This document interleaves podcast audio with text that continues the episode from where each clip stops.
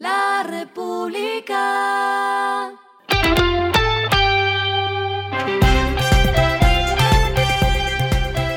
Al final de la jornada, esto es lo que debes saber sobre el comportamiento de los negocios, las finanzas y la economía. Las movidas de hoy fueron.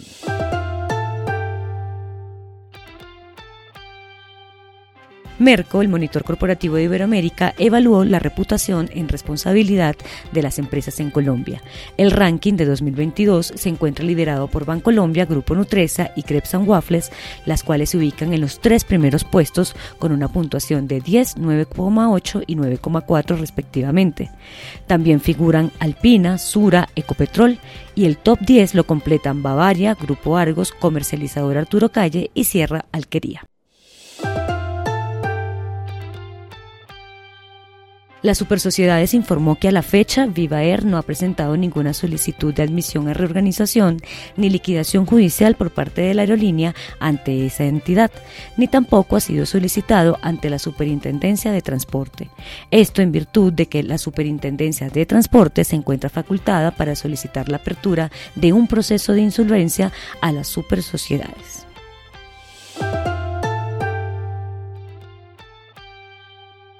Celsia entregó la construcción de una vía rural de 10,2 kilómetros en Suárez, Cauca. El proyecto contó con una inversión de 29.500 millones de pesos, las cuales provienen en gran medida del mecanismo de obras por impuestos.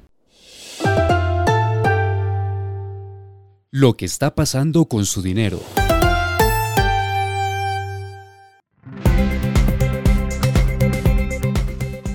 Serfinanza ofrecerá Click Cuenta, un depósito digital de bajo monto pensado en dar más acceso a la banca, disminuir los costos de los servicios financieros y facilitar las transacciones de forma segura. Se espera que a fin de marzo ya esté disponible la plataforma que destacará por no necesitar un monto mínimo para su apertura, solo cobrará cuota de manejo si se solicita una tarjeta débito, no tendrá 4 por mil y las transferencias serán gratuitas desde Transfilla.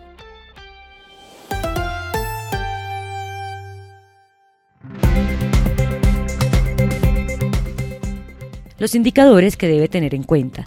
El dólar cerró en 4.855,83 pesos, subió 7,05 pesos. El euro cerró en 5.149,60 pesos, bajó 30,83 pesos.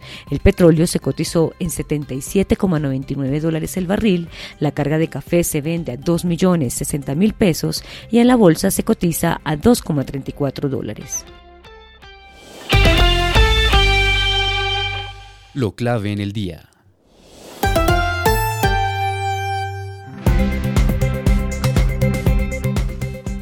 La gran encuesta sobre el proyecto de reforma laboral desarrollada por FENALCO reveló que tal como está el articulado, los empresarios consideran que las compañías tendrán que asumir sobrecostos que superan 20%.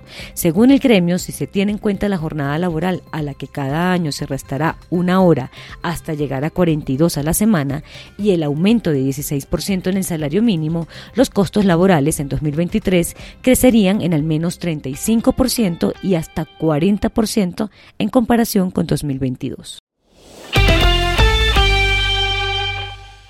A esta hora en el mundo.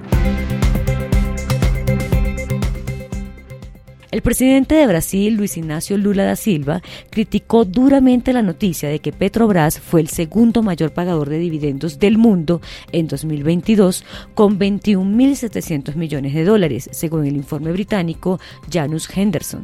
La empresa estatal fue la única representante de América Latina entre las 20 empresas mejor ubicadas en la publicación y exhibió el mayor crecimiento en la distribución del ingreso año con año, un aumento de 12.600 millones de dólares en comparación con 2021.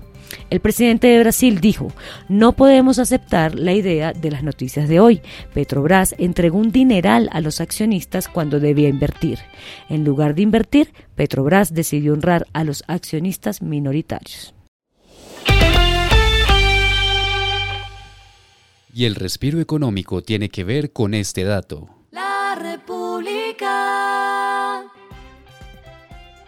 La Cámara Colombiana del Libro reveló algunos detalles de la edición 35 de la Feria del Libro de Bogotá, que se llevará a cabo en Corferias entre el 18 de abril y el 2 de mayo.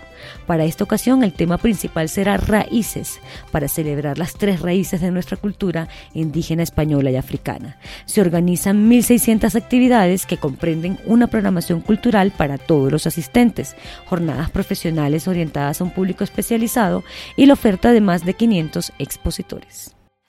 República.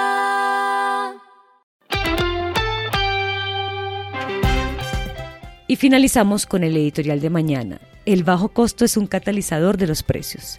El mercado local no puede ser un cementerio de aerolíneas de bajo costo, pues su presencia cataliza los precios altos y es un puntal para que los monopolios compitan en el sector. Esto fue Regresando a casa con Vanessa Pérez.